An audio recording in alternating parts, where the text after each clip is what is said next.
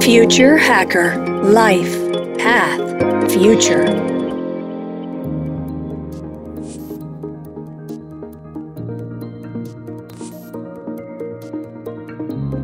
Olá pessoal, bem-vindo de volta aqui ao segundo episódio. Um papo muito legal aqui com a Carolina Fokovski. Ô Carol, é, eu queria te fazer uma pergunta sobre é, os, sabe, o Amazônia, por exemplo, né? Assim, hoje eu, ouvi dizer que vocês estão fazendo algum projeto, né, de sustentabilidade da Amazônia com portfólio. O que, que é isso? Me conta um pouquinho aí o que, que vocês estão fazendo.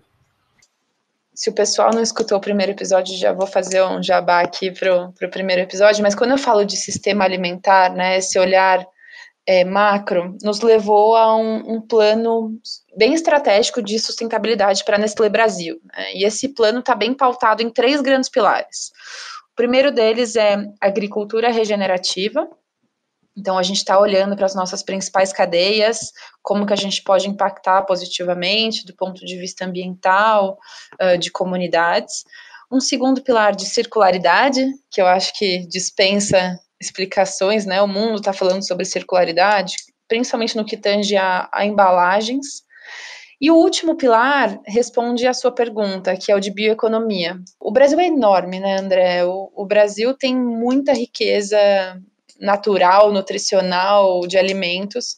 A bioeconomia é uma das nossas grandes apostas dentro desse plano de, de sustentabilidade e que a gente quer viabilizar, principalmente através da marca Nature's Heart eu acho que é importante a gente dizer que bioeconomia é uma palavra enorme, né? E abraça muita coisa.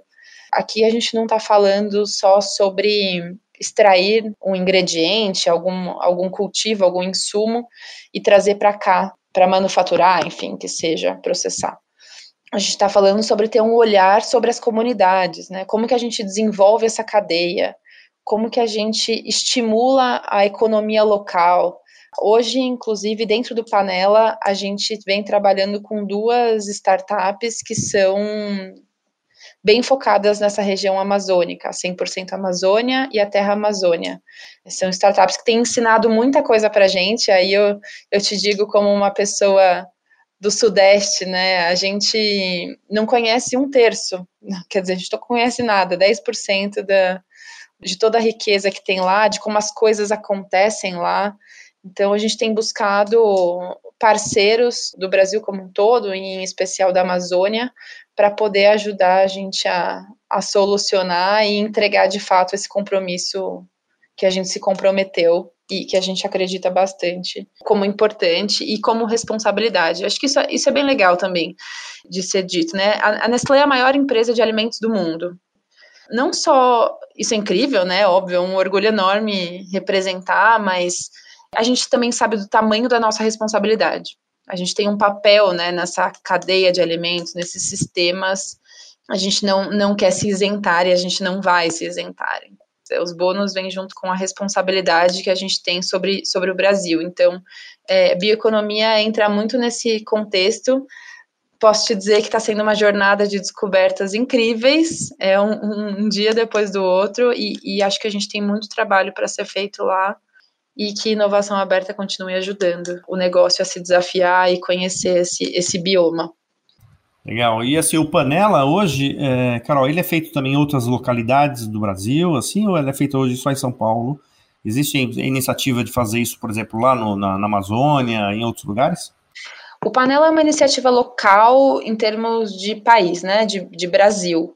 Uh, existem outras iniciativas de inovação aberta pela Nestlé, que inclusive a gente troca figurinhas sempre que possível, mas os nossos programas, né, os nossos desafios abrangem o Brasil como um todo. Então, hoje a gente vem trabalhando com iniciativas, se plugando em parceiros ao longo de todo o Brasil. Hoje a gente tem um piloto do nosso programa do ano passado, que está finalizando agora, que é com uma startup do Recife, uma health tech.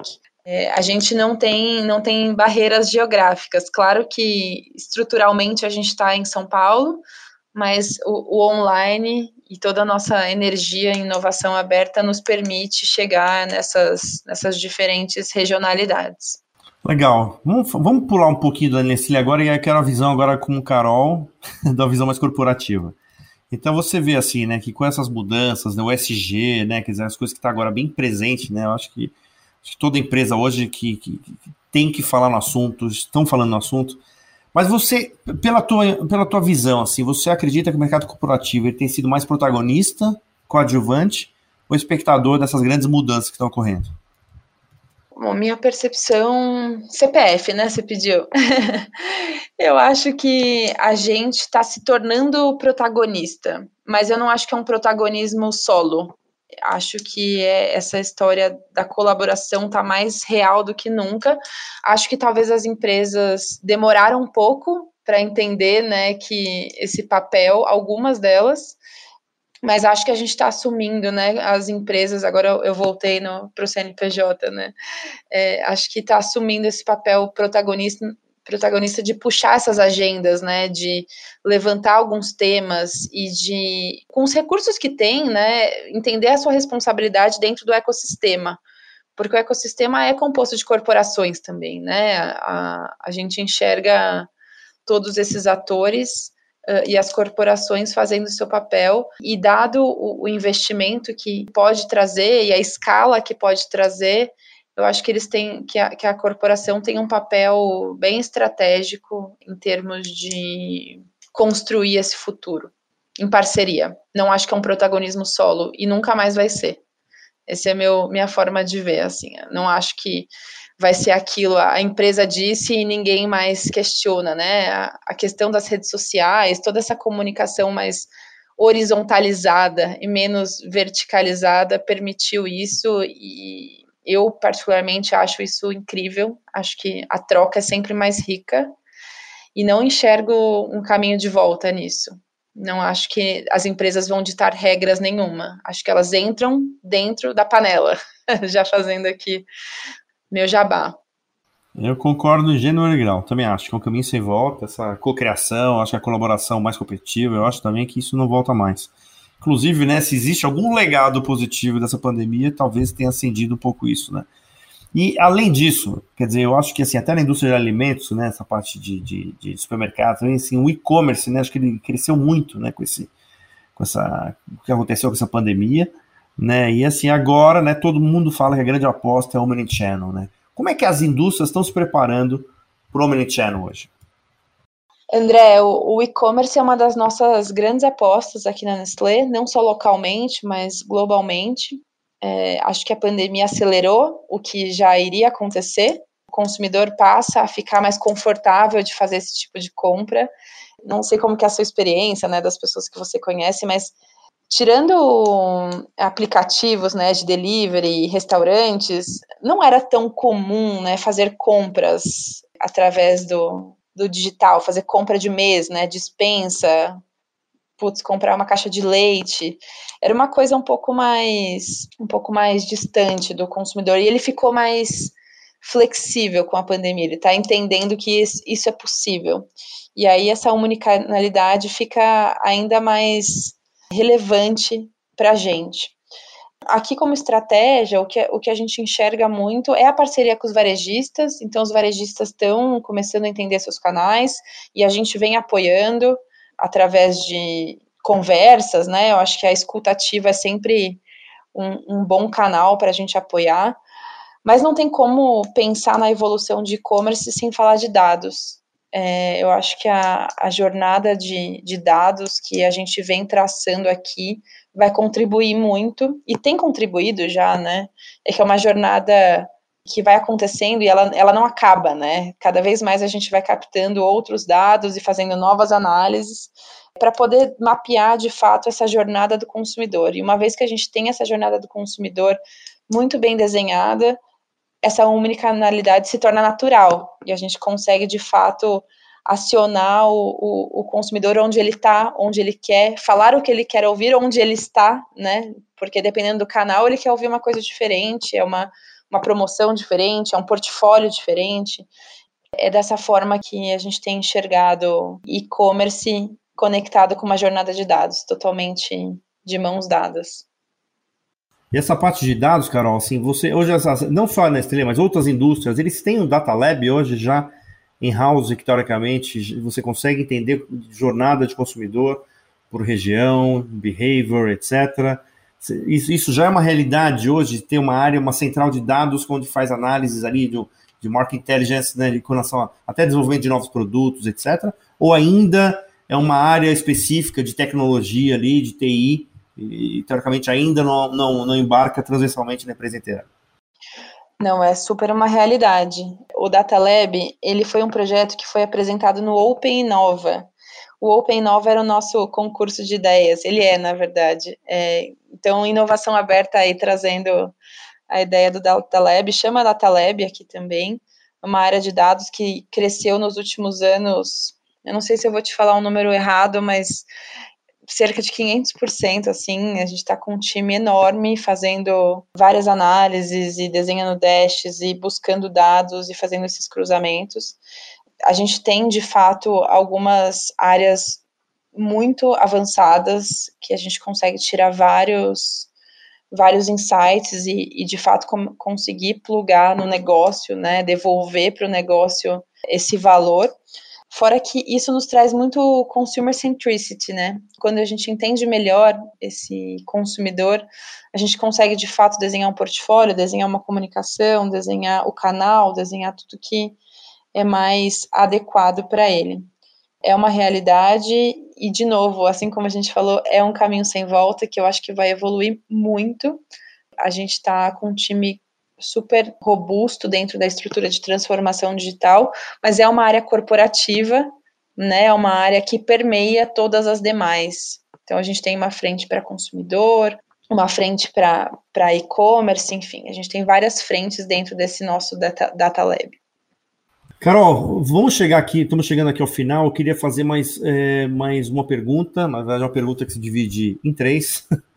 mas na verdade para falar de tendências, né? Acho que essa a grande tendência, né, da indústria da alimentação. É claro que você já falou várias coisas aqui, né, que para onde que a gente está indo, mas eu queria falar algumas mais específicas aqui, né? Primeiro, falando sobre proteína alternativa, insetos, né? A gente sabe né, na, no Oriente como isso é consumido, etc. Eu queria saber se efetivamente é uma, é uma proteína que você imagina como uma grande tendência. Segunda questão, a impressão de 3D, mas de larga escala.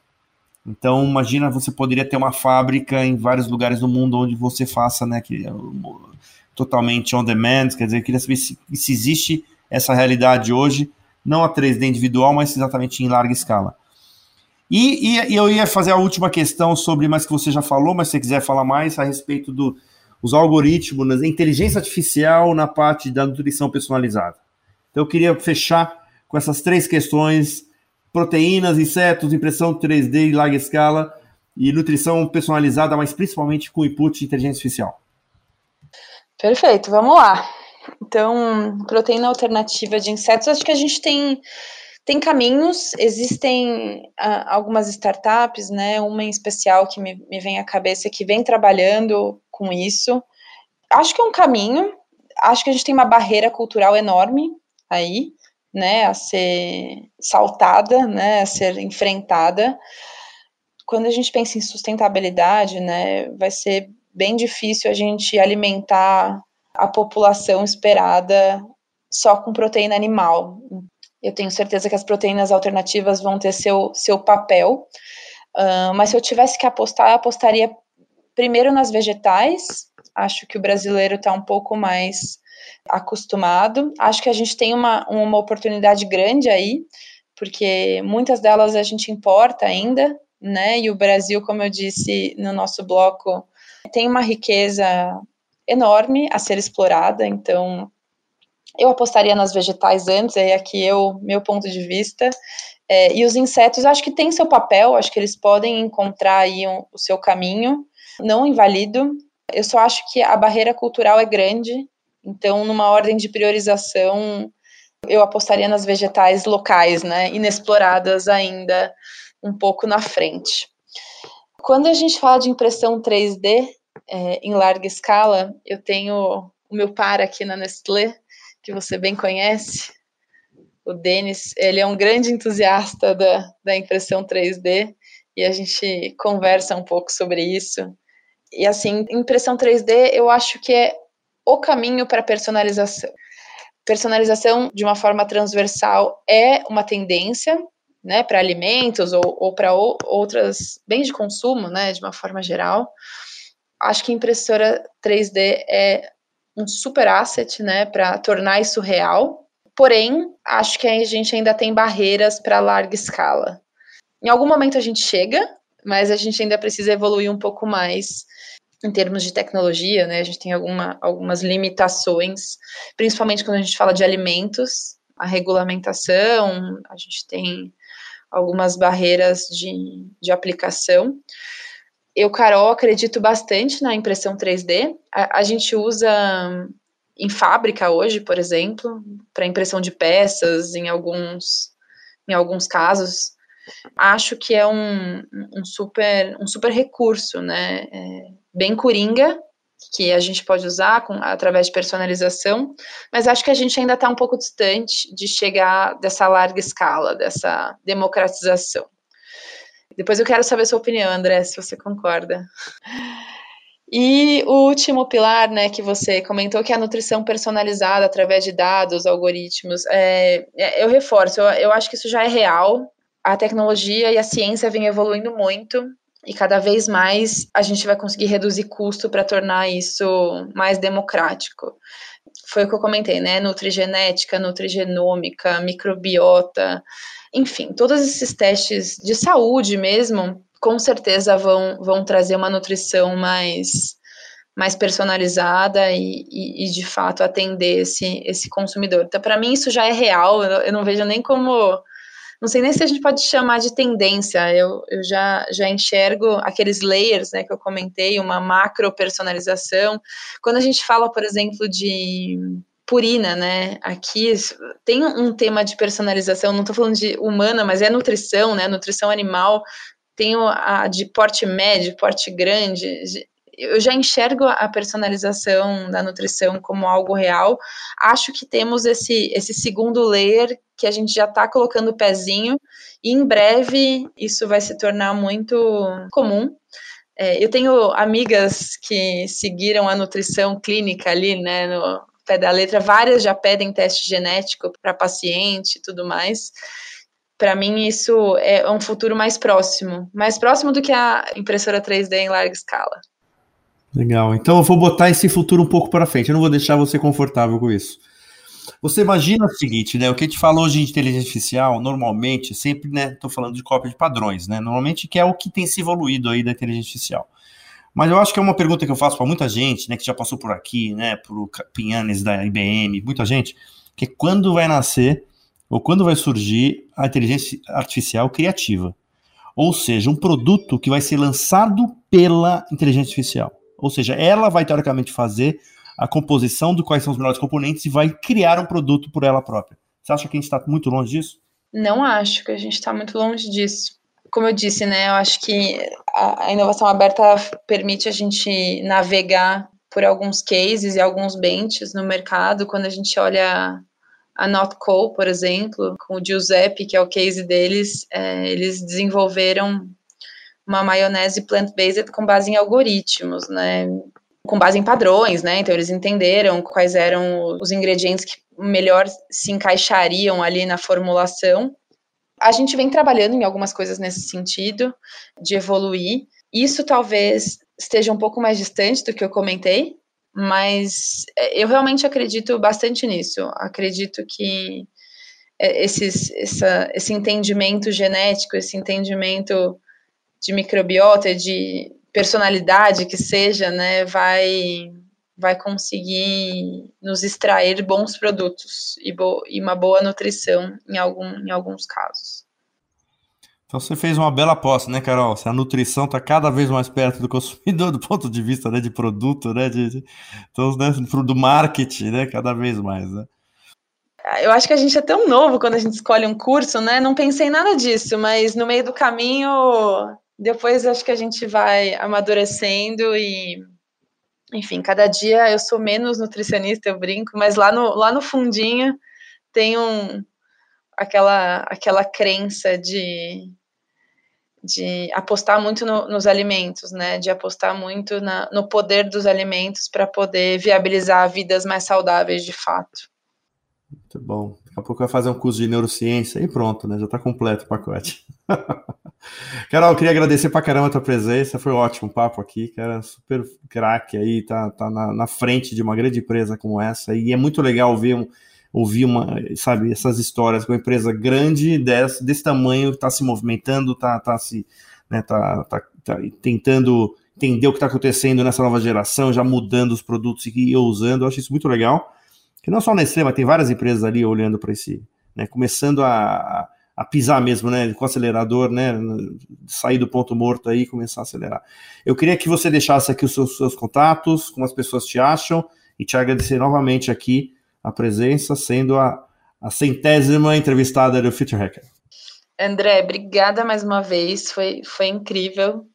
Espero ter feito jus, eu falei isso no começo, espero que o, que o pessoal tenha chegado até o final é, ouvindo a gente. Obrigada mesmo pela, pelo papo. Você sabe que você é super bem-vindo na nossa panela aqui. O pessoal me, me encontra no LinkedIn como Carolina Falkowski. Fiquem super à vontade. Uh, eu sou de fato a ponte para o ecossistema. Então vamos, vamos conectar e vamos ferver. Obrigada mais uma vez ao time Future Hacker e contem sempre com a gente por aqui. Tamo junto. Pessoal, até a próxima. Future Hacker Life Path Future